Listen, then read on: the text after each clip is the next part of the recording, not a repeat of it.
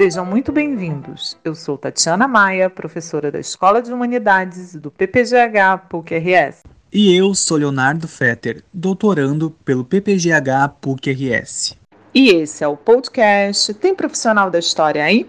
Criado para apresentar ao público em geral as múltiplas possibilidades de atuação do profissional da história, além dos acervos disponíveis para pesquisa. Você quer conhecer mais sobre o exercício da nossa profissão em instituições públicas e privadas, nas redes sociais e na vida coletiva? Então, você é o nosso convidado para ouvir diferentes experiências profissionais. Vem conosco e descubra uma sólida e desafiadora profissão. Há muitos espaços onde estamos presentes e somos importantes. Então, tem profissional da história aí?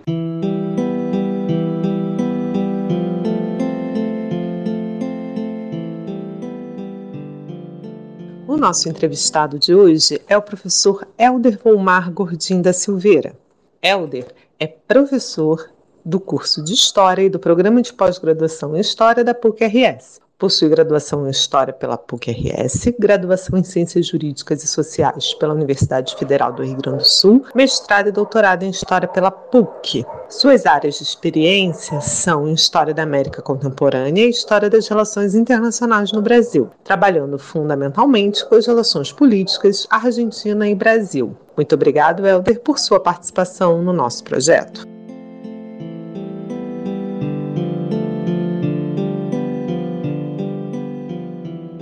Helder, você poderia nos contar sobre sua trajetória acadêmica?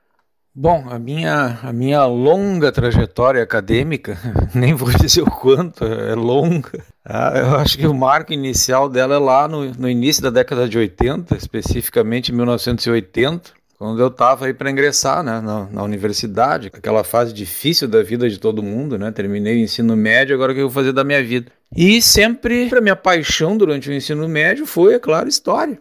Mas eu ainda sou daquele tempo uh, em que universidade era direito, medicina ou engenharia. Qualquer outra coisa era uma imensa de uma besteira que você estava fazendo. Então a família, todas aquelas coisas esperava que tu passasse num desses, uma dessas três áreas aí. Ah, eu, bom, guri ainda a gente tem disso, né? Tem que dar uma satisfação aqui para a família, para os familiares e coisas. Escolhi na URGS Engenharia Química para começar a minha trajetória acadêmica. Mas ah, naquele tempo tinha uma tal de segunda opção, que se tu não conseguisse o score suficiente para o curso, né? Tu entrava em segunda opção se o teu score fosse suficiente para aquela segunda opção. Minha estratégia, coloquei Engenharia Química na, na primeira opção e História na segunda, né? Planejando secreto.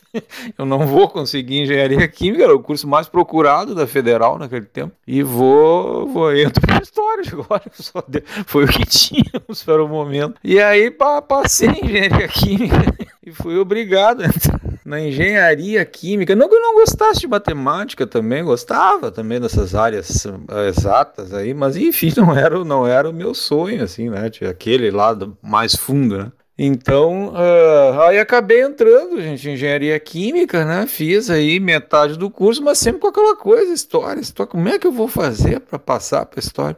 Aí a partir de um certo ponto comecei a, fazer junto, por isso que eu entrei na PUC aí, tá? Porque eu fazia engenharia química na URGS, com os horários malucos aí das federais, é, todo dia, mais parte da noite, e, a PUC, como era uma coisa, um, turno mais certo, comecei a fazer junto os dois cursos, loucura, né? Engenharia química e história na PUC. Aí, bom, entrei no curso e, óbvio, a paixão aflorou mais ainda. E aí teve aquele momento que eu tive que dizer pra família tá, que eu ia deixar a engenharia química fazer história. O pessoal achando que eu estava só me divertindo ali fazendo história.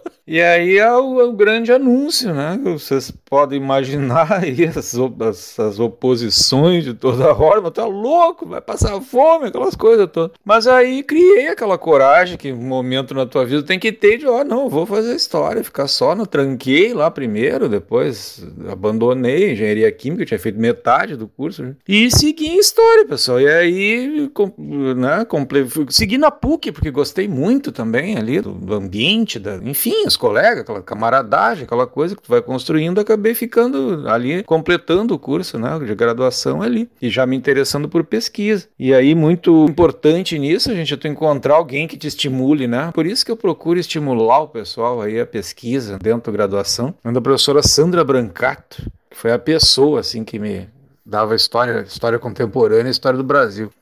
Não quer pesquisar, coisa e tal, me aproximou desse campo aí. Naquele tempo ainda não tinha bem esses projetos assim de iniciação científica, era uma coisa mais muito mais informal assim com o professor. Tá? Tu já trabalhava, assim, já pensando num projeto de mestrado, uma coisa assim. E aí me, me interessei, né, gente, por relações internacionais, que a, que a Sandra Brancato trabalhava, né? Eu também gostei da área e bolei um mestrado aí na área. Ah, comecei a trabalhar também no ensino fundamental, né, gente? Que isso é uma coisa que eu acho que a gente não, não escapa muito. Trabalhei 15 anos aí em ensino fundamental, fazendo de novo as duas coisas. O mestrado, tá? Que eu ingressei e trabalhando aí 30 horas cheguei a trabalhar em ensino na prefeitura de Porto Alegre e na prefeitura de Alvorada. Passava os dias aí dando aula e fazendo o mestrado, né? E sempre o que o que te move a tudo isso, né, gente? O que eu falo sempre aí pro pessoal é a paixão pelo negócio. Sem isso não tem como o amor que tu tem mesmo pelo tema, aquilo te entusiasmar, te motivar, tá? senão não tem como. A nossa área não tem como, tá? se ela não tiver baseada nesse entusiasmo aí, ah, não tem como. E aí segui, enfim, meu mestrado, meu doutorado.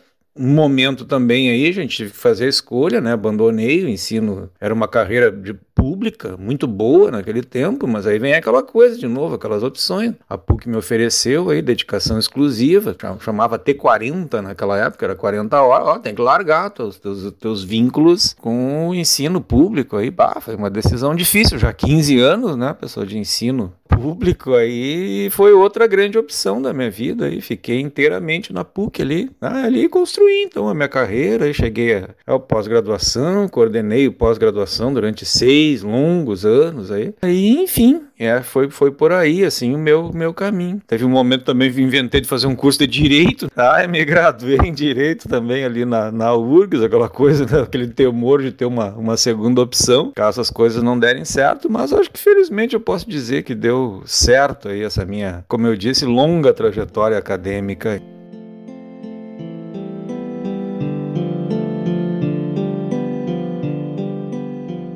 Recentemente, você publicou o livro autoral Espelho para a Ditadura, o golpe civil-militar de 1964, como notícia na imprensa argentina. Como foi essa pesquisa? Quais foram seus objetivos? Como tratar do papel da imprensa internacional nas relações internacionais? E qual foi o impacto do golpe do Brasil de 1964 na imprensa argentina?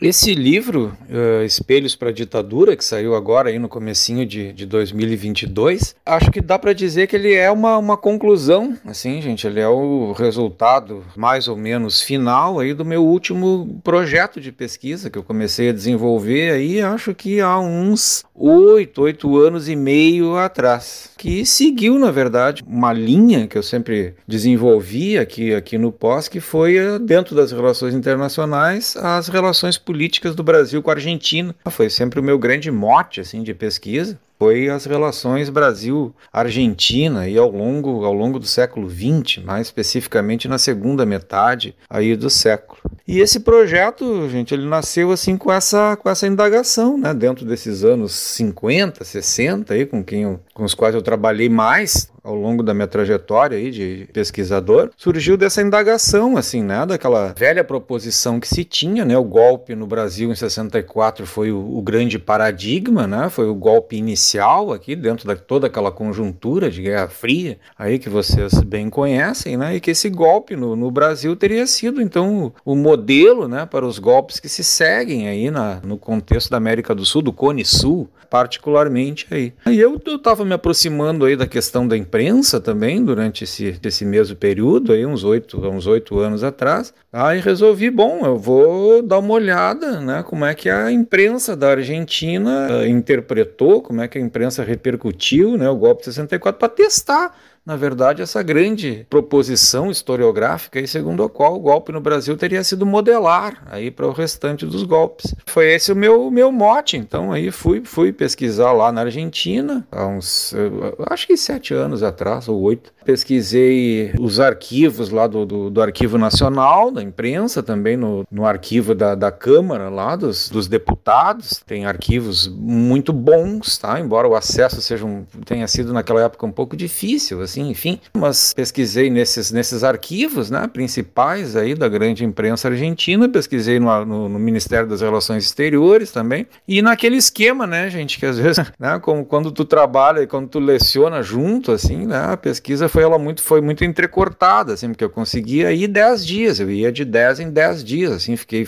acho que fiz umas três ou quatro missões, vamos dizer assim, de pesquisa para coletar o material aí dos, dos jornais, das revistas e do Ministério das Relações Exteriores. Aí fui montando né, o projeto. A gente, a gente tem que, como se exige muita produtividade, né, gente não, não dava para dizer assim, olha, esperem sete anos é que eu vou fazer um livro. A gente não consegue fazer isso. Tu tem que ir publicando né, os resultados parciais para poder contar teus pontinhos lá nessa coisa, né? Enfim, nem vamos entrar no assunto aí da produtividade acadêmica aí. Então esse livro, ele, ele, ele foi assim, por isso que eu disse que ele é o resultado final, gente, porque nele eu consegui finalmente parar e dar um enlace aí para essas produções parciais que eu fui fazendo, assim, publicando parcialmente os resultados aí, às vezes por órgãos, às vezes por períodos, né? Que eu pesquisei os dois grandes jornais da Argentina, tal, Clarim e o La Nación e as principais revistas aí, os semanários do período, né? Com a revista ícone Primeira Plana, que é, a, acho que na Argentina e talvez para o Brasil, o grande modelo de, de, de semanário, assim, de análise um pouco mais profunda dos fenômenos políticos. Então articulei nesse livro aí, pessoal esses, todos esses resultados parciais dentro de uma perspectiva teórica, tá? E examinando, afinal de contas, o impacto. Como vocês me perguntam, ali, o impacto do golpe de 64 na imprensa argentina. Eu não vou contar aqui porque eu espero que vocês vejam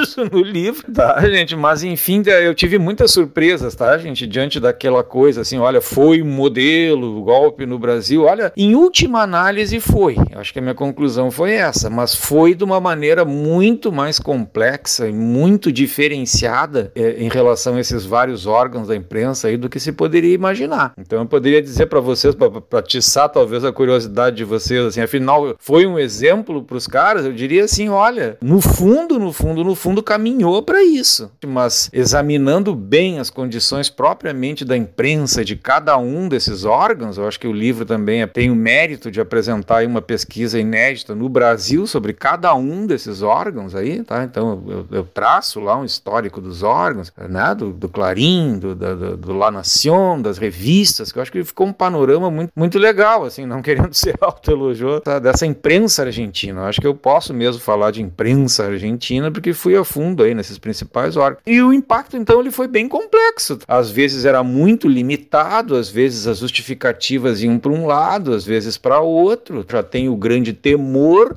por parte da imprensa de uma ditadura, ao contrário do que se pensa, o respaldo da imprensa que houve efetivamente dessa grande imprensa para as ditaduras, ele é muito marcado pelas condições da própria imprensa, tá, gente? É óbvio que os caras não podiam apostar num projeto de ditadura, então o exemplo, vocês entendem? O exemplo é bem mais complexo, assim, nesse campo do que a gente poderia imaginar. Por isso que eu espero que vocês deem uma olhadinha no livrinho aí, tá? que eu acho que ficou, afinal de contas, ficou bem razoável aí dentro desse tema, né? O impacto do golpe de 64 na na imprensa da Argentina.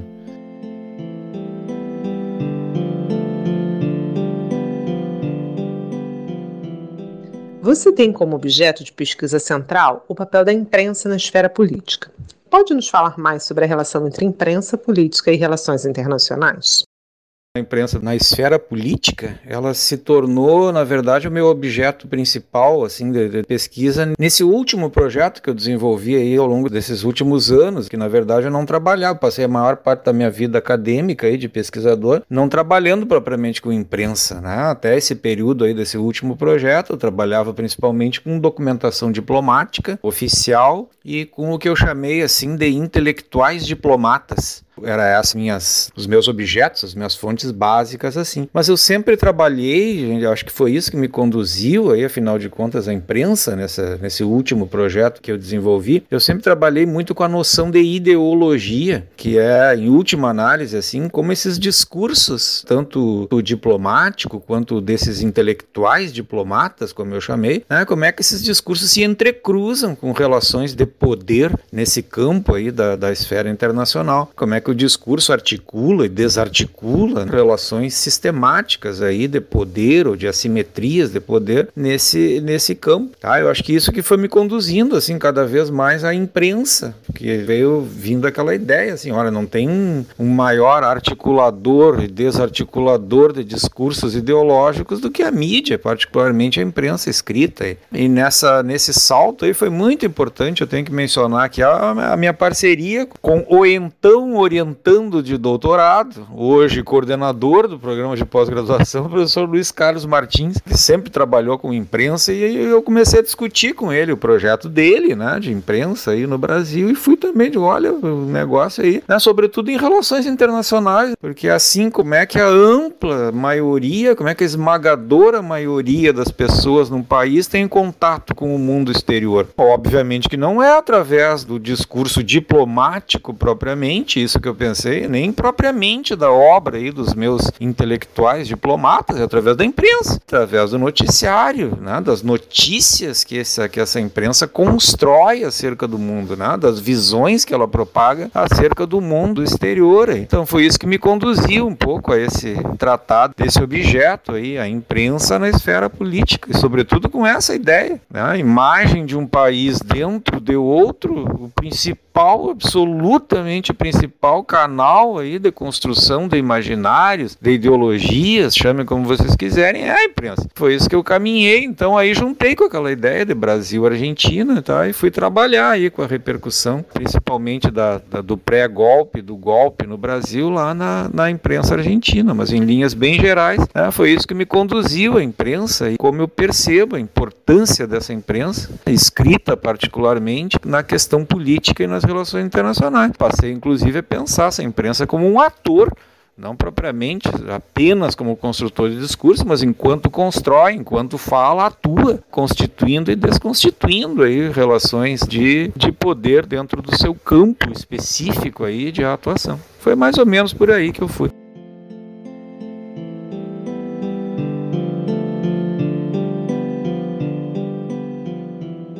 Por fim, Elder, o que você diria para os jovens interessados na carreira acadêmica? Eu começaria dizendo: jovens interessados na carreira acadêmica já têm o principal, o interesse. Então, essa é a base né, que vocês têm que ter aí para almejar e para seguir nessa trajetória. Aí. Ah, eu diria assim: o que, que eu tenho para dizer? Alimentem esse interesse. Deixem que ele chegue na paixão, deixem que ele chegue na vontade. Eu acho que isso é o fundamental. Disso aí vai, vai vir depois a dedicação, que é necessário, o trabalho árduo, muitas vezes solitário, que é necessário. Tem como, não dá para fugir dele. Agora, sem essa, sem essa vontade, como eu disse para vocês, é impossível, sobretudo na nossa área, mas não apenas na nossa área. Acho que em qualquer carreira acadêmica. Né? O fundamental é, é a paixão que tu tem por ela. É isso que, é isso que vai te fazer né? andar por dentro dela e superar as dificuldades que elas vão que, que ela vai te apresentar. Tem muitas, nem vou, não vou falar sobre elas, vocês conhecem bem, vocês já conhecem bem aí, tá? muitas dificuldades e crescentes dificuldades. Basta vocês olharem aí nessa situação atual aí de como a academia está sendo tratada. Ah, agora, o que, que vai nos levar a superar tudo isso? Não tem como, gente. É a paixão, é a tua vontade, teu ânimo de ficar, né, de permanecer, de brigar aí pelo negócio. Sobretudo e cada vez mais. Acho que é isso que eu tenho a dizer. Se tu tiver essa base de interesse, de paixão, de amor pelo negócio, aí um dia tu vai ser bem velho aí, que nem eu. e vai olhar para trás e vai dizer assim, gente, acho que isso é isso que é fundamental. Eu não teria sido feliz fazendo outra coisa. Eu acho que isso é o que nos move, é o que justifica essa, essa carreira aí, que, olha, de fato é, é difícil. Mas eu não vejo uma que, pelo menos no meu caso, tenha possa dar mais, mais alegria, mais satisfação, assim, em ter, em ter trilhado esse caminho aí. Tá, gente? Acho que é isso que eu teria para dizer para os jovens interessados aí na carreira dentro da academia.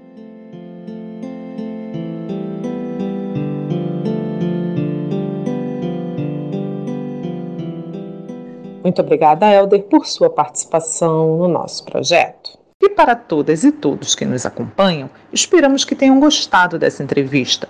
Convidamos vocês para nos seguir no Facebook, no Twitter e no Instagram Participem, comentem as entrevistas e sugiram temas. Será um prazer dialogar com vocês e construir esse projeto coletivamente. A música que inicia esse podcast é Atraente, composição de Chiquinha Gonzaga, de 1877. Fiquem bem e até o próximo episódio.